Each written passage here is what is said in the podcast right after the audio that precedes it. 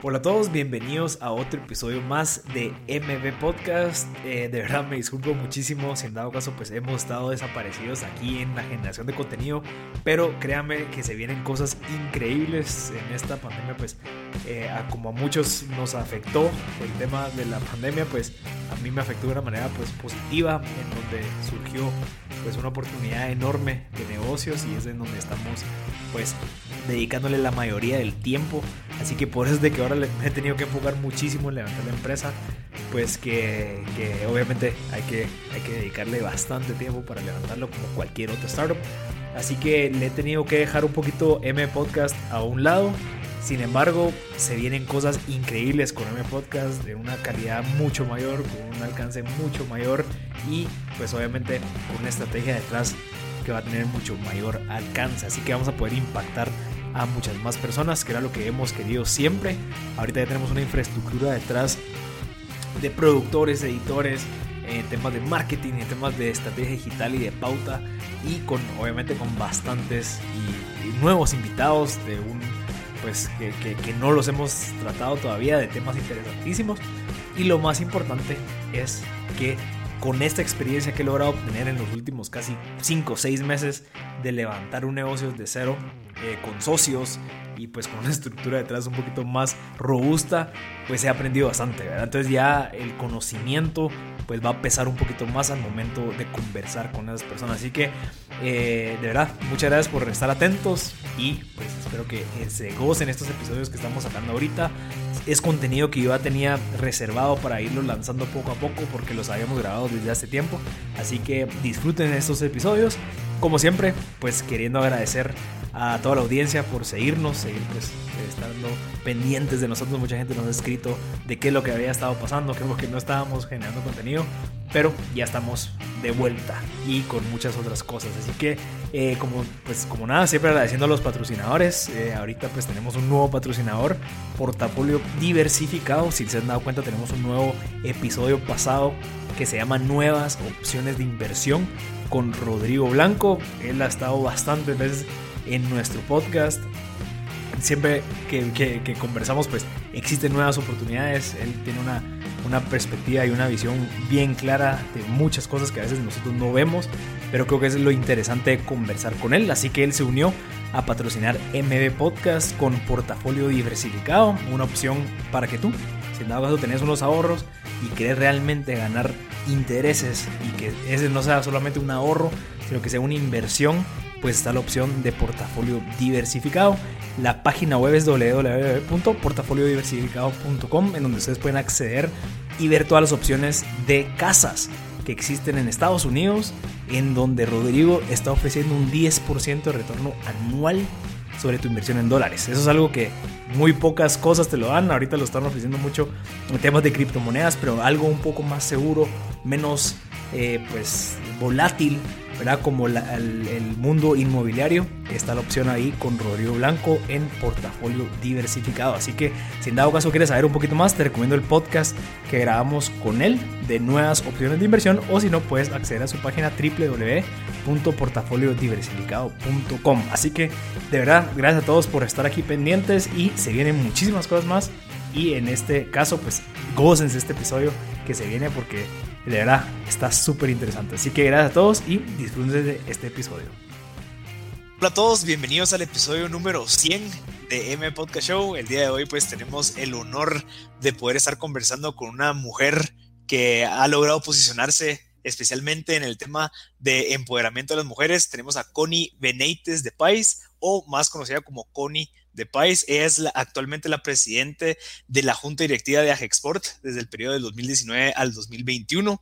Ella es la gerente general o CEO de Panifresh. También ha ganado premios eh, como la Asociación de Gerentes de Guatemala por ser una excelente CEO. Es expresidente de Viral Voices, expresidente de la Asociación de Gerentes de Guatemala.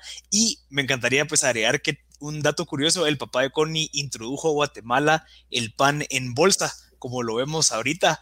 Así que, bueno, Pablo, Pablo, yo creo que estamos listos para concluir nuestro episodio número 100. Yo estoy sumamente emocionado, especialmente pues por tener a Connie aquí con nosotros, pero, pero gracias por esta oportunidad, Connie, por su tiempo, de verdad.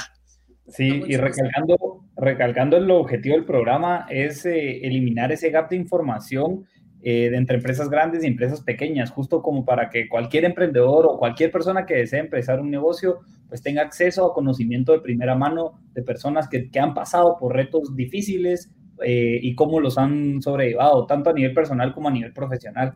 Eh, entonces, una vez más, gracias por tu tiempo, Connie, y bienvenida a M Podcast Show y al programa número 100. Muchas gracias. Gracias por, por invitarme. Sí, a usted por su tiempo, Connie. Eh, entiendo que tenemos, pues, eh, especialmente usted una, agenda bien apretada y que nos dio esta hora. Le queremos sacar el mayor provecho, Connie. Entonces, nos encantaría empezar, pues, siempre comenzamos, especialmente por la coyuntura actual. ¿Qué retos ha tenido usted, especialmente en tantas juntas directivas, siendo la presidenta y siendo gerente general de esta empresa tan grande, eh, que ya no es solamente local, sino internacional? ¿Qué retos tiene en este momento usted como emprendedora, como, como empresaria? Bueno, tal vez el tiempo es lo más, eh, lo más preciado cuando uno trabaja, tiene hijos y, hace este tipo de, trabajo dentro de juntas directivas y organizaciones e instituciones para ayudar. Creo que, uno tiene que organizarse mucho. O sea, yo soy eh, de las que hago listas todos los días de lo que tengo que hacer al día siguiente Ahora he dejado un poquito porque ya tengo a mis hijos grandes, pero cuando eran chiquitos era la lista de lo que tenía que hacer la noche anterior, todo lo que tenía que hacer al día siguiente para que no se me olvidara nada y para poder compaginar mucho el tiempo que se usa para trabajar y el tiempo para la familia.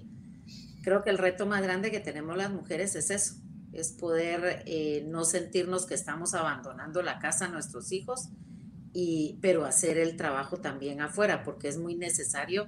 Muchas mujeres pues se llenan con trabajar en su casa, con cuidar a los hijos, pero económicamente ahora ya, ya hay mucha necesidad de salir a trabajar los dos para poder eh, sacar adelante a, los hijos. Y, y, es algo que se puede hacer si se coordina uno bien y si realmente tiene el apoyo también de la pareja. El apoyo de la pareja es, es básico para poder salir adelante y trabajar así.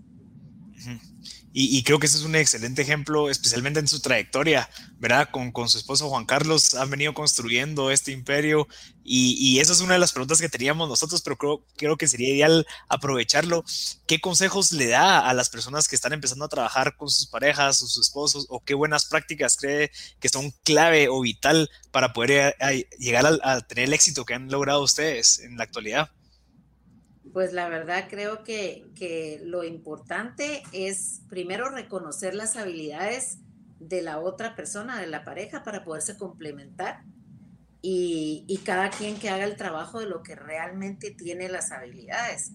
Eh, por ejemplo, con Juan Carlos yo veo el día a día, yo soy alguien que ve operaciones día a día, veo eh, todo lo que tiene que ver eh, logística, calidad del producto, eh, producción, eso es lo que, lo que veo yo, el día a día, y Juan Carlos ve el largo plazo, él es el que ve los negocios nuevos, las proyecciones nuevas, eh, él ve algún proyecto y dice, bueno, vamos a hacer esto, y cuando ya lo tiene listo, lo pone sobre la mesa y ya la gente de operaciones lo agarramos y lo empezamos a trabajar. Creo que encontrar esa parte donde, porque normalmente uno se casa con el opuesto, hay que valorar esas, esas diferencias y utilizarlas para hacer un buen equipo. Ese, ese tema de, de, las diferencias es muy importante hasta para hacer los equipos de trabajo dentro de la empresa. Siempre hay que buscar dentro de un equipo de trabajo gente que tenga diferentes habilidades para que se complementen y que puedan hacer el trabajo bien. y, y, creo que es algo, importante, Connie, especialmente eh, el, el saber de que somos distintos, ¿verdad? El saber de que tú te vas a convertir en un activo para mi vida y yo me quiero convertir en un activo para tu vida, para que esta relación o esto que estamos creando eh, vaya pues obviamente a, exponencial, a exponenciarse, no solamente pues ahí estamos y vamos a ver qué pasa, porque yo ahorita me, pues, me voy a casar, entonces también estoy con esa, ese mindset de que sí, entre los dos queremos construir algo hacia adelante. Entonces creo que usted es un excelente ejemplo con muchos más años de experiencia. Entonces es, sumamente valioso y gracias por ese comentario, Connie. Sí, es de veras es reconocer en el otro las diferencias que tienen y lo que le puede hacer el equipo de trabajo. Es bien importante no querer que ellos hagan mejor lo que uno hace o que lo ayuden a hacer a uno, sino que realmente complementarse de una manera en la que el negocio eh, gane con esas, con esas dos personalidades diferentes. Gracias. No, y, uno que valioso lo que dice con respecto a esas diferencias y con respecto al equipo, porque eh, ahora tal trasladándonos un poco a, lo que hace también en, dentro de todas estas juntas directivas y etcétera su trabajo, eh, a mí me parece un reto bien importante y pues conozco historias de primera mano de, cuando mujeres llegan a, punto, a, puestos de directivas en, en, un país en donde ha sido un reto que las mujeres pues lideren ahí. Eh, también es parte de esas diferencias, ¿verdad? Entonces, también quería saber un poco cuáles han sido esas luchas a la hora de llegar. Eh, conozco de primera mano un caso que llegó a ser directora de un banco y cuando llegó en ese piso de dirección no había baño para mujeres, por ejemplo. Eh, o sea, así de, así de difíciles son las, las situaciones a la hora de llegar a esos puntos. Entonces, tal vez como que cuáles han sido esas luchas para, para usted, ¿verdad? Mira, la verdad es que que yo empecé en el tema de las juntas directivas porque María Pacheco me invitó a participar cuando se formó Voces Vitales, el capítulo de Guatemala. Eh, ahí empezamos a trabajar y el Voces Vitales empodera mujeres. Entonces, yo veía la parte del empoderamiento económico. Entonces, hablando con María y con la junta directiva, bueno, tú de, eh, dedícate a ver que las mujeres, era mi trabajo, que las mujeres entraran a las juntas directivas empresariales de Guatemala. Entonces iba de junta directiva en junta directiva y cada vez que habían eh, em, elecciones de junta directiva pasábamos nombres y hacíamos un montón de cosas para subir. La cosa es que, que cuando empecé a hacer esto, me invitan a, a ser parte de la junta directiva de la AGG y yo no, yo no quería, no tenía más tiempo, estaba trabajando, mis hijos todavía no estaban fuera de, ya estaban todavía en el colegio, pero al final todo el mundo, bueno, si vas a hacerlo, tenés que dar tú el ejemplo. Entonces fue mi primera junta directiva donde estaba hombre y realmente entra uno a las juntas directivas y me ha pasado en todos lados, en donde estoy, eh, solo hombres, o sea, solo hombres.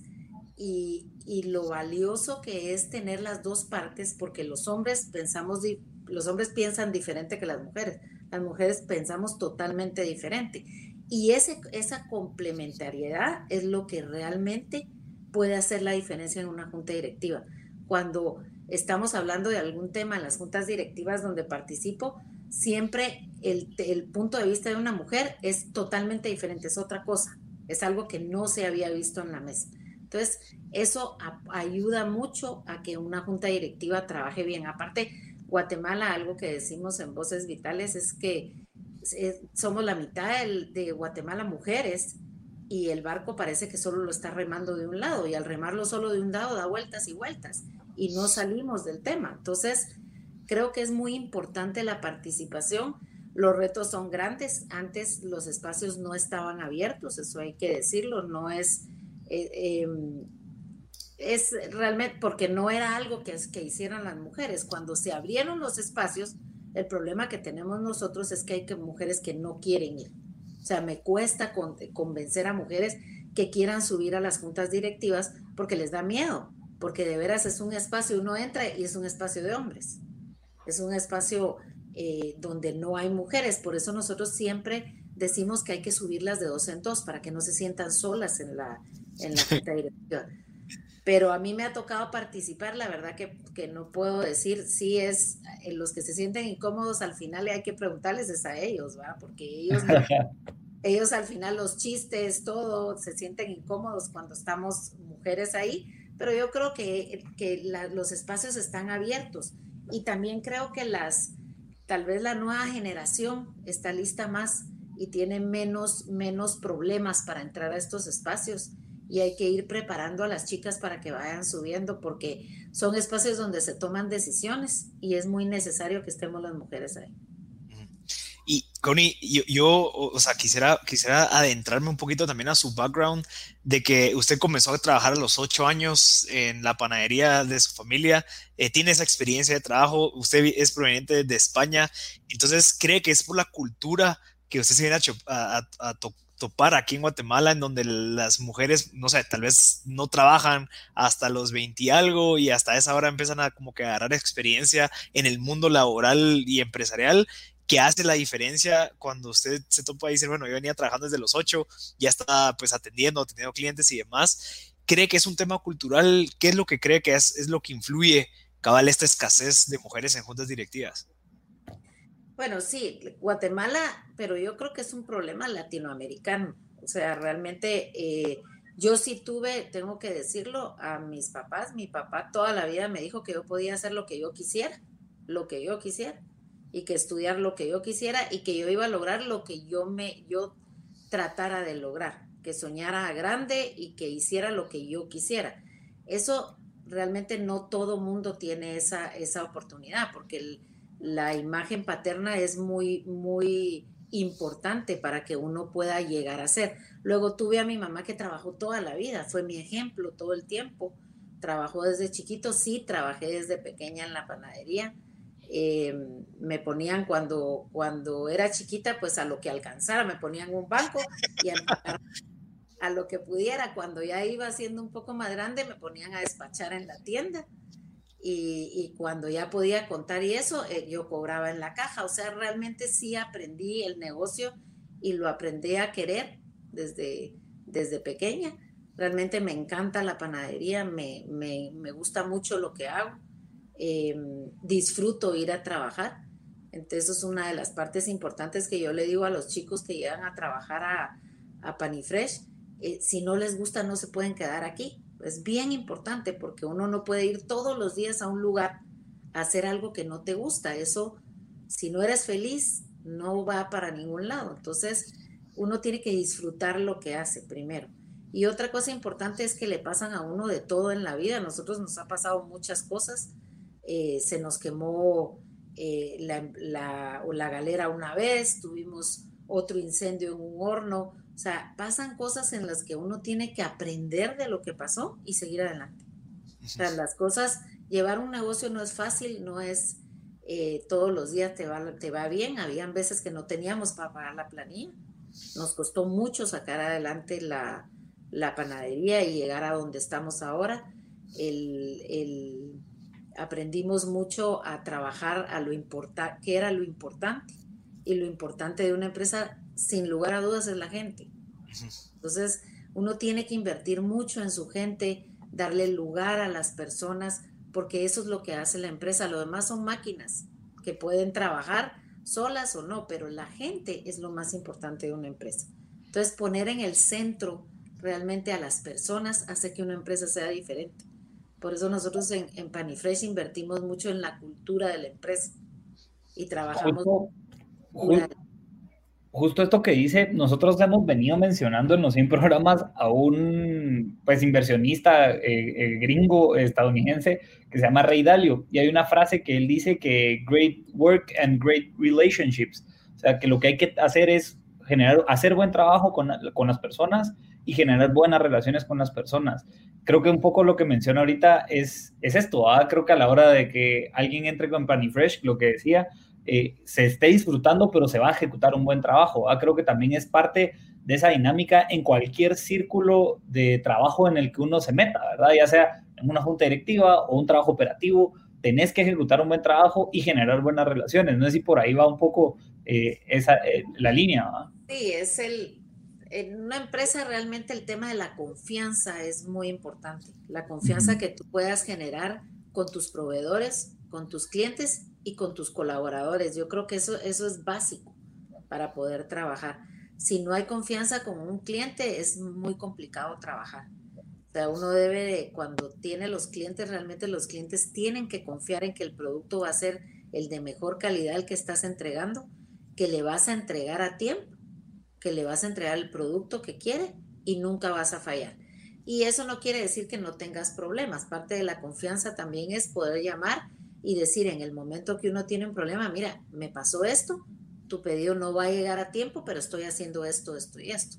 No es siempre, una empresa no es perfecta, no siempre la calidad va perfecto, pero tú tienes que tener sistemas dentro de la empresa para asegurarle al cliente que estás haciendo el trabajo para que él reciba la mejor calidad del producto. Pero la confianza para mí es básica para cualquier tipo de negocio y especialmente también con los colaboradores. Ahora con el tema del COVID, la gente tiene que tener confianza de que los estamos cuidando dentro del ambiente de trabajo, porque si no, no se van a arriesgar a ir a trabajar. Entonces, yo sí creo que, que es muy importante y la gente, eh, para mí, es la base de todo lo que hace uno. Las juntas directivas, la gente, al final son gente los que están sentados en esa mesa. Así cada gente con pensamientos diferentes, pues que hay que ver y ver cómo nos ponemos de acuerdo para poder llevar el país a un lugar diferente. Sí, yo tenía, y justo con respecto a la confianza, eh, y más regresando un poco a la historia de cómo empezó Panifresh, eh, cómo esos primeros clientes, cómo fue lograr esos primeros clientes, digamos, para que después ya tuvieran una cantidad de clientes como las que tienen hoy en otros países, digamos, creo que esa confianza se funda ahí, ¿verdad? En esos primeros clientes. Y cómo fue esa primera experiencia y cómo básicamente es un camino larguísimo el que han pasado, me imagino, eh, y pues que nos cuente un poco de la historia de esos, de, de, esos inicios. Sí, realmente nosotros, eh, pues el primer cliente fue McDonald's, nosotros le hacíamos el, el pan a McDonald's, eh, crecimos, realmente aprendimos mucho de todo el sistema de McDonald's, es un sistema muy, muy fuerte en calidad, en, en, relación con el proveedor. O sea, hemos aprendido mucho de eso. Y yo me, pues la primera vez como para contarles anécdotas, nosotros hacíamos el pan para Guatemala, pero empezamos a querer eh, exportar. Eh, Juan Carlos se apuntó en, en, en Agexport como un, tres años antes de que empezamos a, a mandar la primera caja de pan fuera y yo le decía, pero ¿por qué estamos pagando eso si ni siquiera estamos exportando? Entonces me decía, pero vas a ver que vamos a exportar. Y el primer camión que mandamos a, McDonald's se fue Juan Carlos para allá y él descargó el camión. O sea, realmente los, los trabajos, uno al principio tiene que hacer todo tipo de trabajo y eso te sirve en la vida también para saber qué estás haciéndole o poniéndole a hacer a tu gente, ¿verdad? Es, es bien importante. Pero llegó a Honduras eh, era la hora del almuerzo, no querían descargar el producto, el producto iba congelado y con el camión abierto lo tenían que bajar, se tuvo que poner él a descargar. Bueno, fue toda una historia eh, de veras trágica porque la mitad del producto no llegó bien.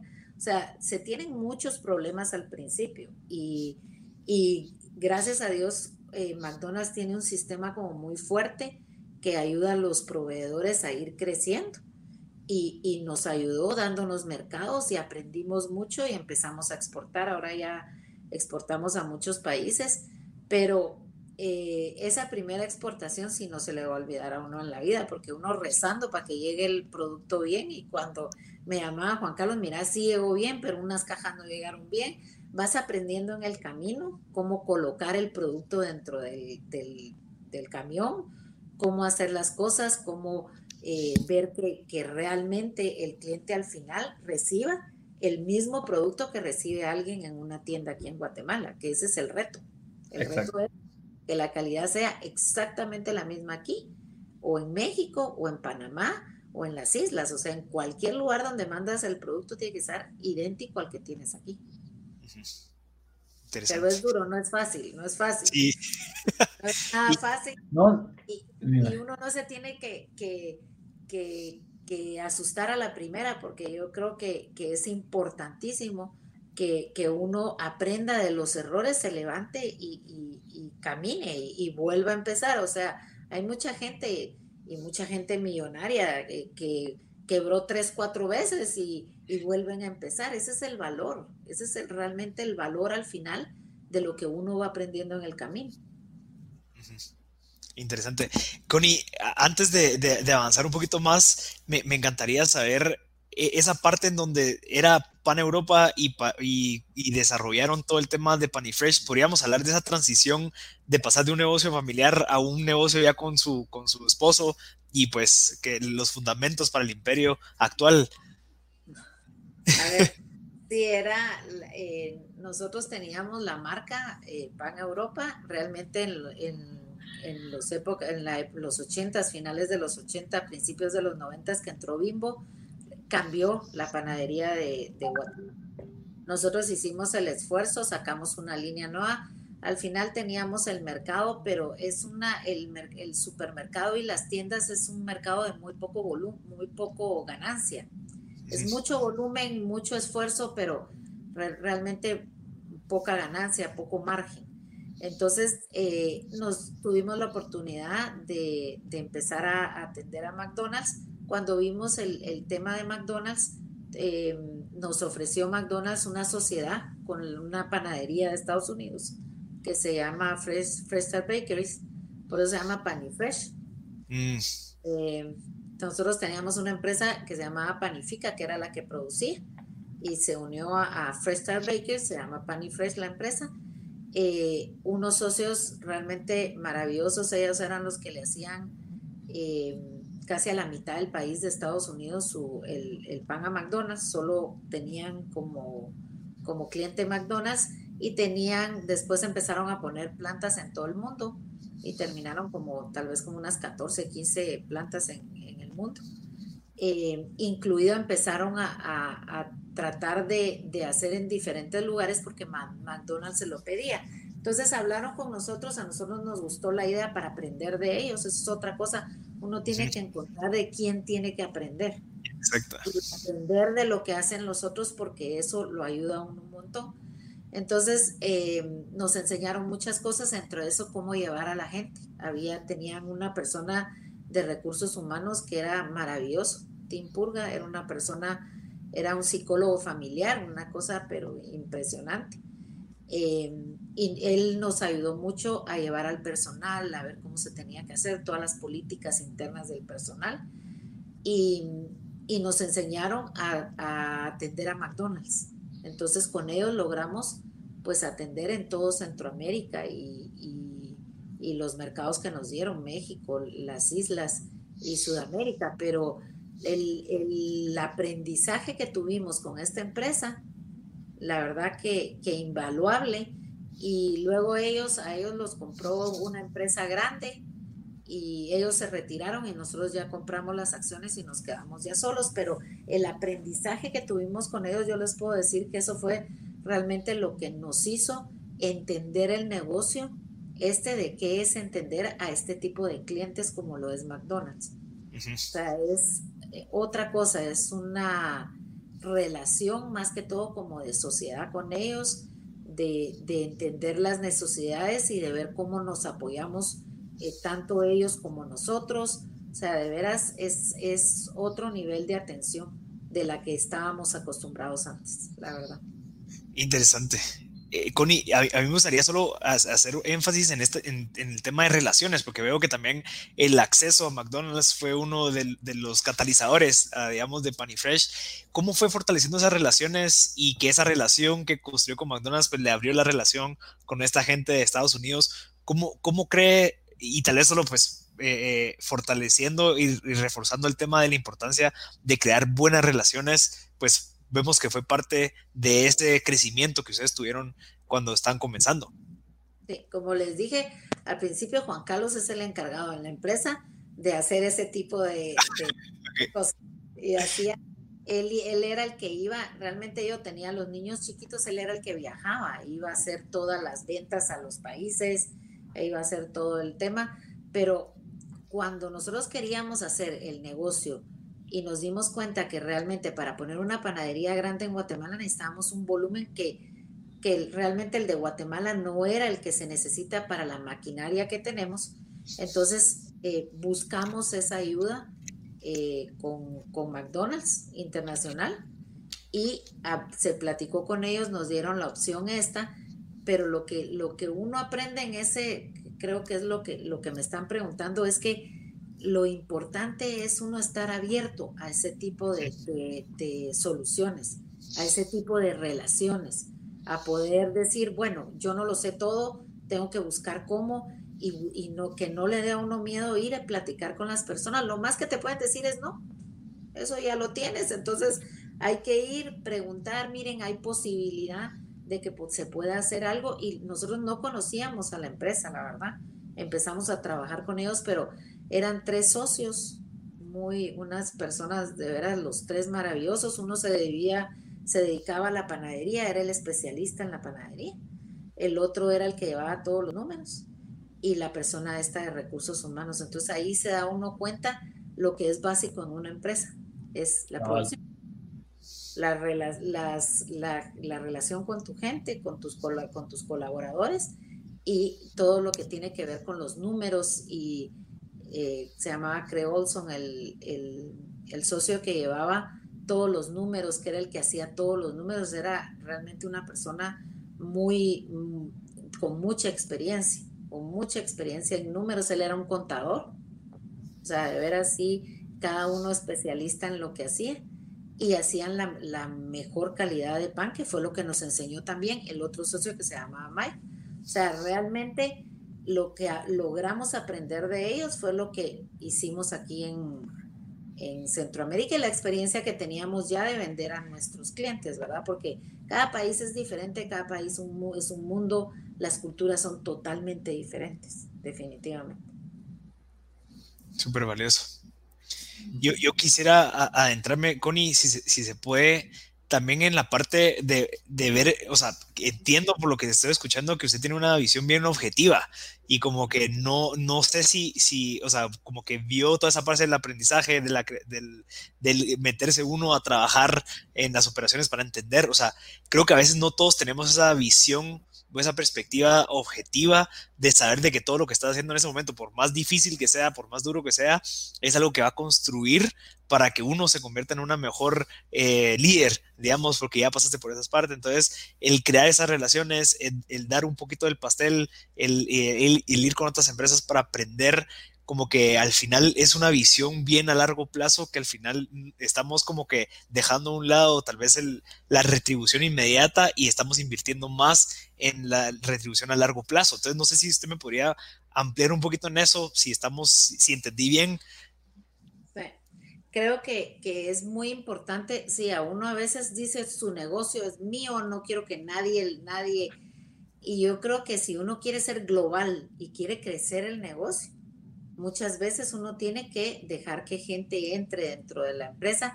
Estos nuestros socios tenían, habían tenido ya socios diferentes solo de, poner capital eh, varias veces. Campbell fue socio de ellos, los ayudó a crecer y hacer todas las panaderías que tenían fuera de, de Estados Unidos. Y, fueron, y, y eso hay veces que uno necesita esa clase de ayuda para hacer crecer el negocio.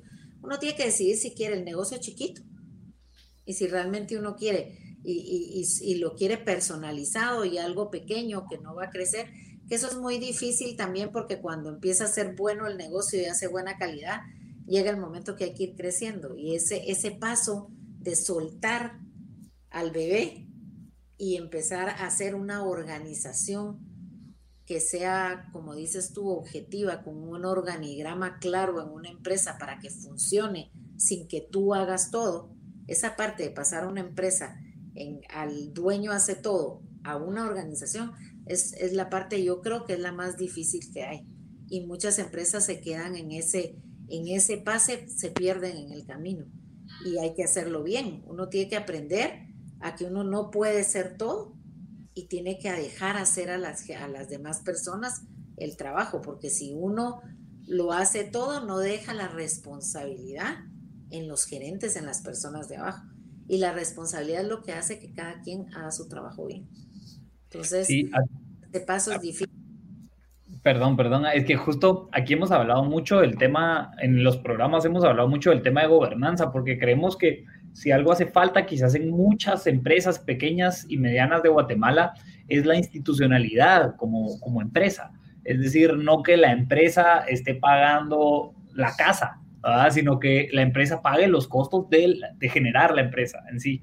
Eh, entonces, nos hemos topado, yo en, experiencia personal me he topado con un montón de empresas que lo hacen, etcétera.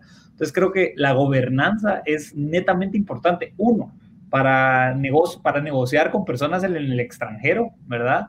Eh, tener proyecciones financieras, pues ahí sí que al centavo, eh, un due diligence legal también súper en orden que represente todas las tomas de decisiones y etcétera. Entonces también a la hora de hacer estas negociaciones con, fuera del país, eh, ¿qué retos se han topado en, en, la dirección del negocio en este tipo de cosas?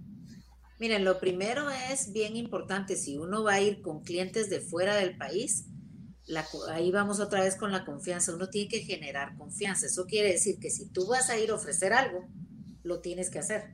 O sea, eso es clarísimo, no hay de otra.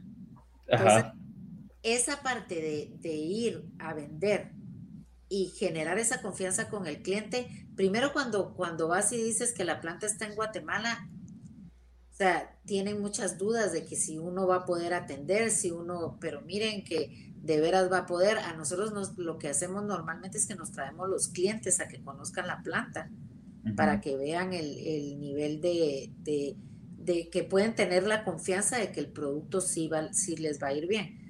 Pero aparte de eso, necesitas un soporte operacional, que es lo que yo les digo, que es lo que hago yo, que hay un equipo de gente que esté pensando solo en que a ese cliente se le atienda bien y que esa fecha de entrega se cumpla y que se hagan las cosas como el cliente quiere.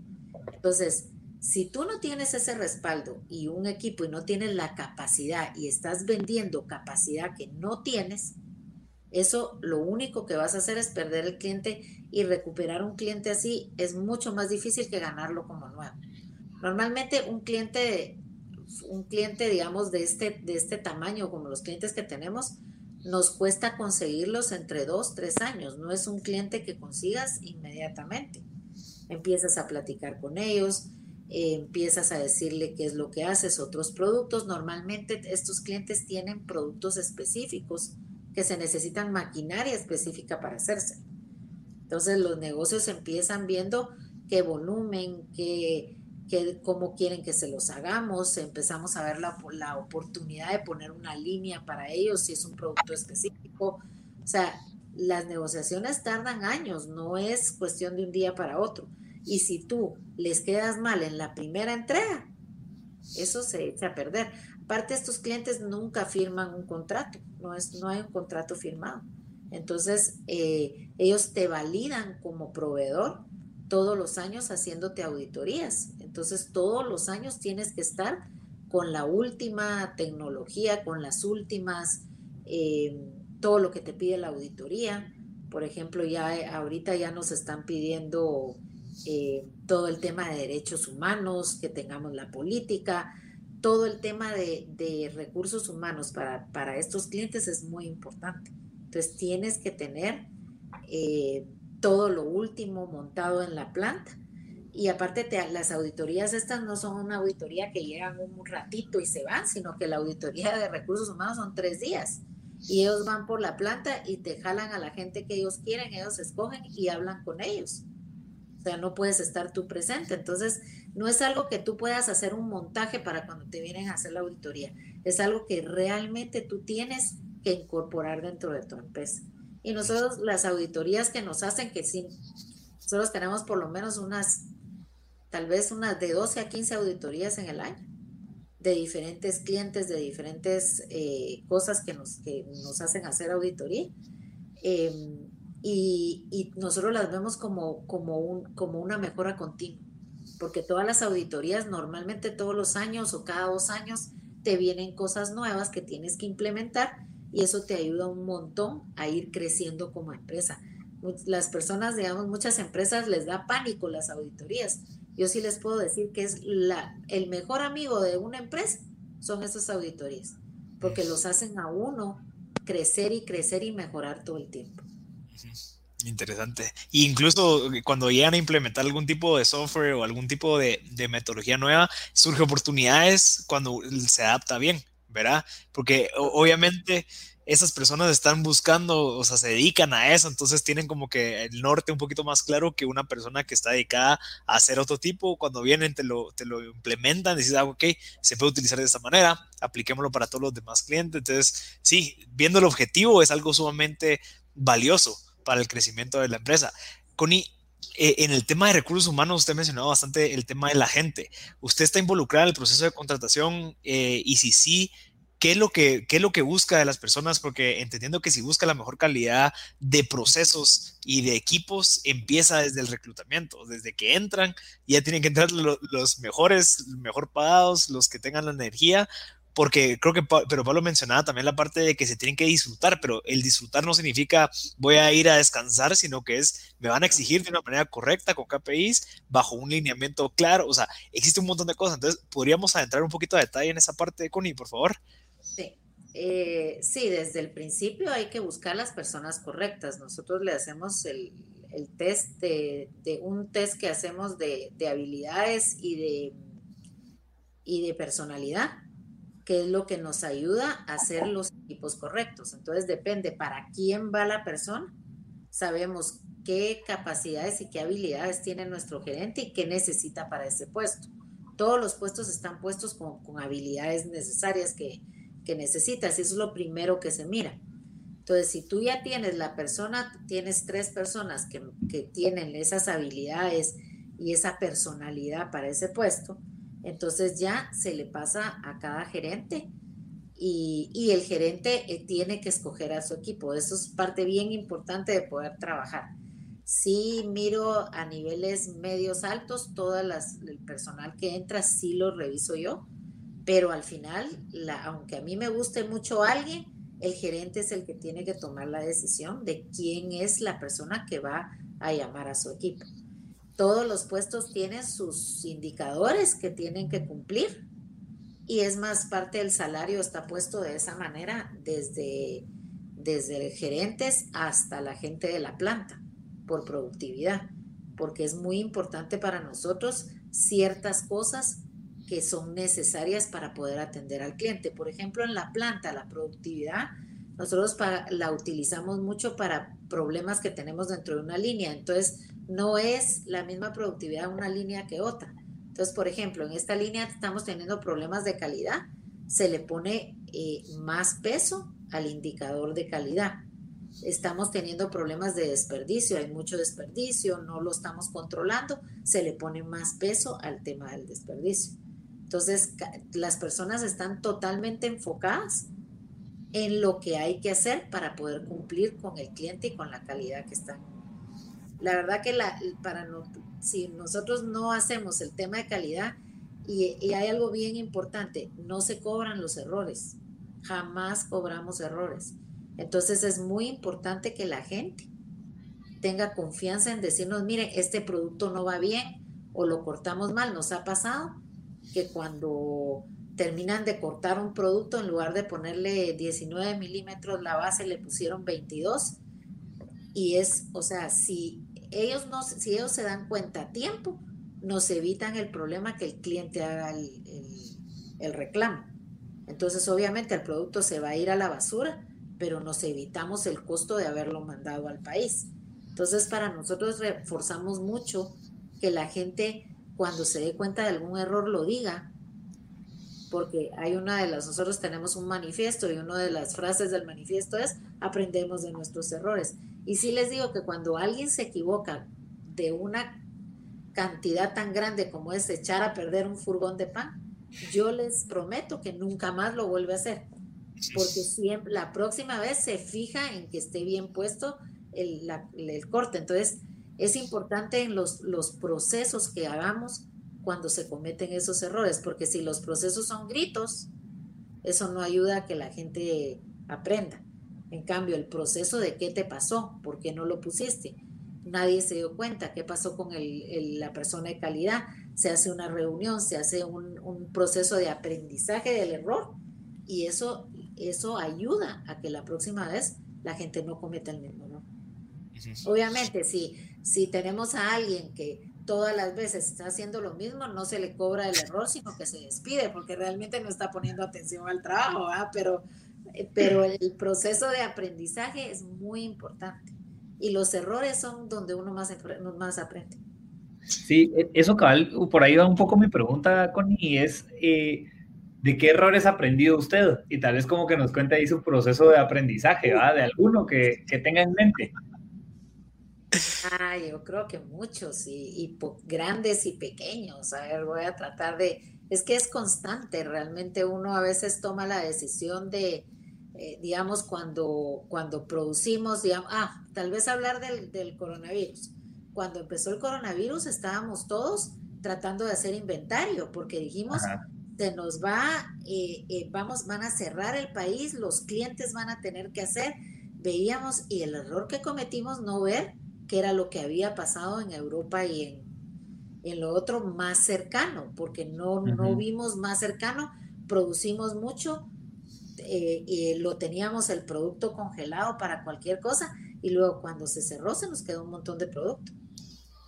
Porque los clientes, esta, esta pandemia no era eh, solo en Guatemala y que los demás países iban a comprar, sino que realmente fue general.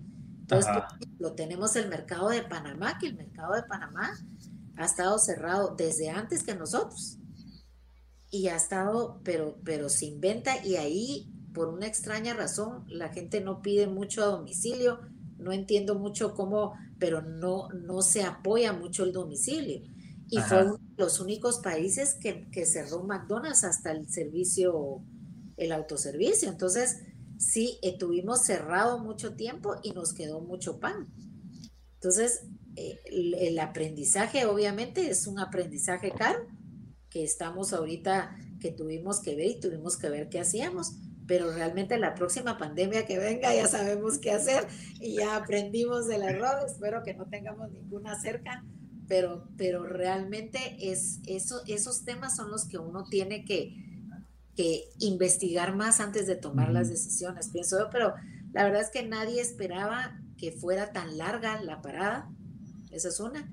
Y otro de los problemas que nosotros tenemos es que obviamente no podemos dejar a ningún cliente sin producto, entonces nos tenemos que arriesgar a hacer las cosas que hacemos, porque lo que no podemos hacer es quedarles mal. Porque eh, cómo hacía yo si se me enfermaban, no sabíamos cómo íbamos a poder manejar la gente, si la gente iba a poder ir a trabajar. Entonces yo tenía que tener un backup por cualquier cosa que pasara. Cabal. Eh, a veces le sale a uno bien, a veces le sale a uno mal, pero hay que aprender siempre que le sale mal. Excelente, Connie. Aquí somos súper pro de la, de la cultura del error, como que creemos que, o sea, aquí no se, no se, se gana o se aprende, ¿va? no es como que se pierda. Entonces, eh, es importantísimo cada que nos cuente un poco de esos errores, ¿verdad? Eh, Marcel, ¿qué ibas a decir? Eh, les voy a contar algo porque sí, me, acababa de comprar yo carro nuevo, pero era, era de diésel, no era, no era de gasolina. Entonces, en la, en la panadería, pues el chico el que le pedí favor a alguien que me le fuera a echar el, el diésel a la. Le echó gas. Le echó gas.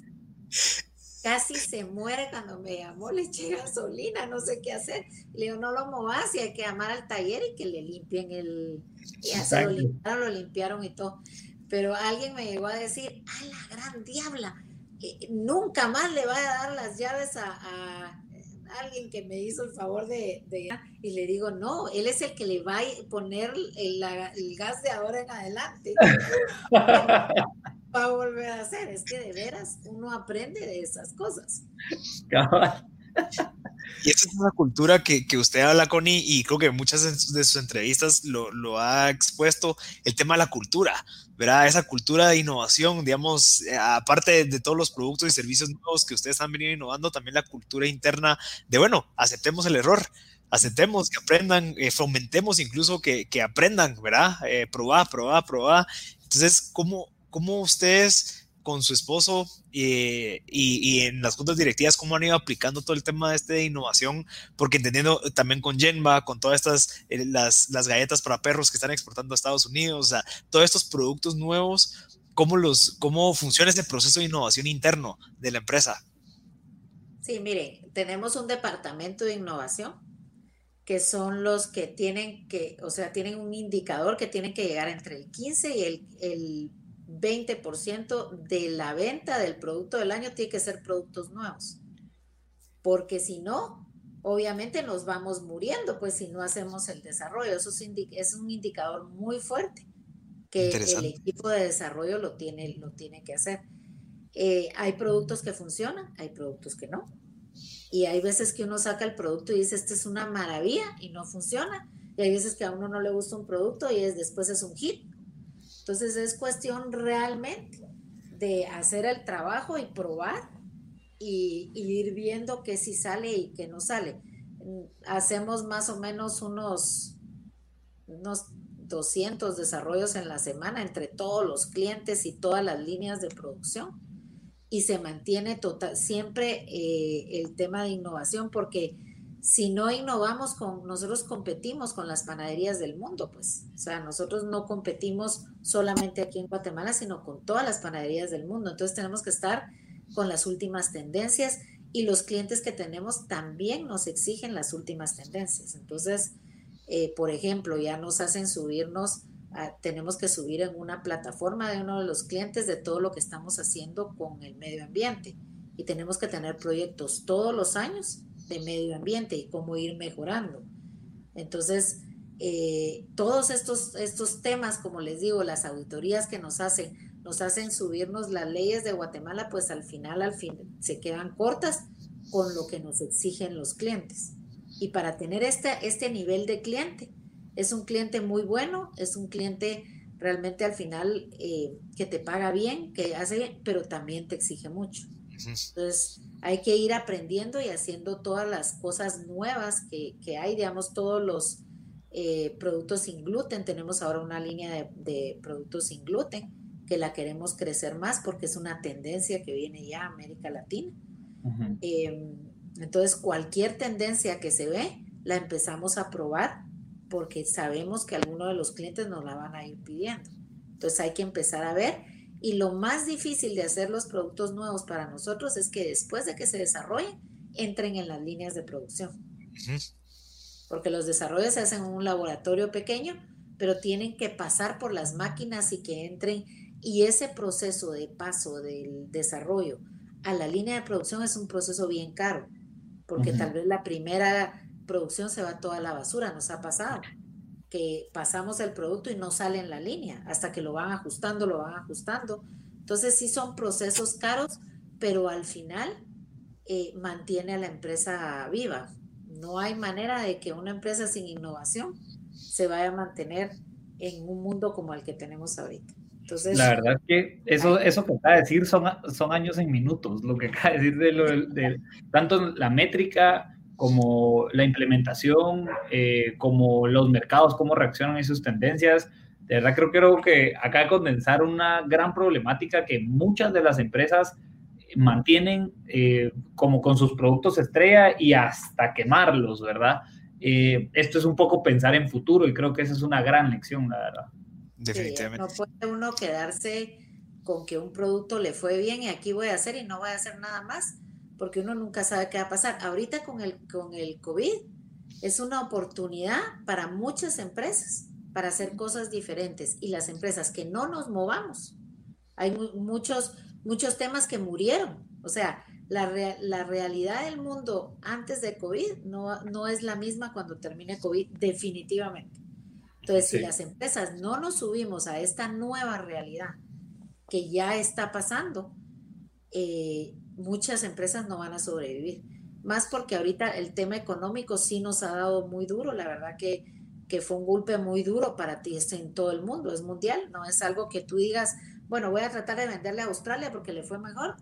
O sea, todo el mundo está igual, todo el mundo estamos viendo cómo salimos adelante entonces, lo que hay que hacer en estos momentos es ver esas oportunidades diferentes, esas innovaciones que uno puede hacer. Digamos, el tema de Yemba para nosotros fue un tema eh, de hace siete años empezamos a invertir en tecnología porque decidimos con Juan Carlos que ese era el, lo nuevo que iba a salir y empezamos a hacer el, eh, tenemos una empresa de tecnología, pero empezamos a hacer el app de Yamba la verdad que no nos había ido muy bien, o sea, vamos ya dos años en el mercado, teníamos ventas buenas, pero no nos había ido muy bien. Pero el haber tenido ese app listo y haber, haberlo tenido para esta oportunidad, realmente fue el hit y, es una de las empresas que nos está yendo muy bien ahorita y que logró el objetivo de apoyar en el tema de, del coronavirus. Pero si uno no piensa con anticipación, uno no está viendo, digamos, el, el delivery. Yo creo que aunque antes se usaba, creo que ahorita se va a quedar usando más.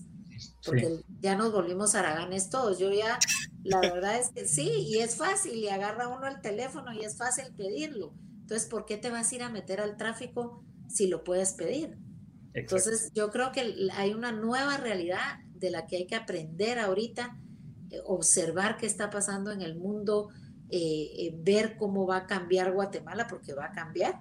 Van a haber negocios que no van a sobrevivir, pero esos mismos negocios se pueden reinventar y pueden hacer cosas diferentes. Entonces hay algo que yo todavía no he entendido, pero yo ya hubiera puesto un cine al aire libre. Como antes en los carros, yo solo por, por llevar a los niños, todo el mundo está desesperado porque no tiene nada que hacer. Pero eso podría ser un negocio para alguien que lo quiera hacer de veras. Y es algo que todavía en Estados Unidos hay lugares donde, donde todavía se hace y lugares así que pasan las pantallas en Europa mucho, pantallas al aire libre y, pasas en el aire libre. Yo creo que son cosas que hay que pensarlas, pues, porque no vamos a poder regresar a lo mismo de antes. Excelente. Dale, dale, Marcel. No, yo, yo para concluir, eh, para respetar el tiempo de Connie, ya que, que, nos dio esta hora tan valiosa, Connie, de verdad, eh, tenemos que estar pues eh, empezando a concluir. Yo no sé, pero Pablo, si tienes alguna otra pregunta o tiramos las últimas. Sí, yo tal vez empezar a, decir si nos puede dar un consejo para un emprendedor, alguien que esté empezando o alguien que tenga justamente un reto en la etapa temprana del negocio. Eh, algún consejo que le pueda dar y de que hoy la experiencia pues, le ha dado, ¿verdad? Yo creo que, miren, lo, mejor que puede hacer uno es soñar en grande, porque si uno sueña que va a vender 10, vende 10. Pero si tú sueñas que vas a vender mil, tu, tu enfoque es en vender mil. Entonces tus sueños tienen que ser grandes y, y, cada vez que te caigas te tienes que levantar. Yo tengo una frase que la tengo puesta en la, en la puerta de mi oficina que, que dice, no se puede, no existe. Y yo se lo digo a todo el mundo dentro de la empresa. No me vengan a decir no se puede, vénganme a decir cómo lo van a hacer. Ajá. Porque todo se puede hacer en esta vida, todo. Solo hay que encontrarle cómo. Entonces, si no te sale el negocio por un lado, te va a salir por otro lado, pero tienes que estar atento, tienes que estar positivo. Las personas que les pasa algo y ya nunca más y se deprimen, eso, o sea, no te ayuda porque ninguna empresa grande ha llegado a ser grande sin haber, haber tenido muchos problemas. Entonces, no porque vean ustedes la gran empresa, no crean que no, no hemos pasado problemas financieros, problemas de todo tipo, problemas de personal. O sea, para hacer la cultura dentro de una empresa es, un, es de veras cuesta, no es fácil y tiene uno que tener mucha consistencia con lo que uno está haciendo. Entonces, para mí, mi, mi mensaje a todos los emprendedores es que sueñen en grande, y que trabajen cada día con la ilusión de que lo van a lograr. Gracias, Connie. ¿Algún libro que, nos pueda recomendar? ¿Alguno que le haya cambiado la vida en, esto, en esta experiencia tan valiosa que ha tenido usted? Miren, yo les voy a decir, yo leo libros, yo mi lectura es para distraerme. Ok.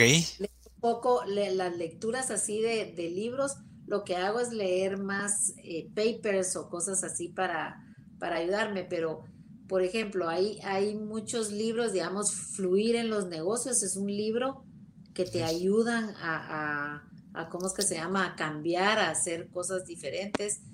Eh, todas las lecturas de cómo ser mejor persona, te ayuda a ser mejor eh, líder y eso le ayuda enormemente a la empresa. O sea, más que te enseñen y leer libros porque sí, sí te ayuda todos los libros técnicos de cómo hacer, de cómo hacer. Yo creo mucho en uno ser mejor persona y hacer que, las, que los colaboradores sean mejores personas. Y esa parte del equilibrio entre el trabajo y, la, y, tu, y tu familia, eso, esa parte es bien importante.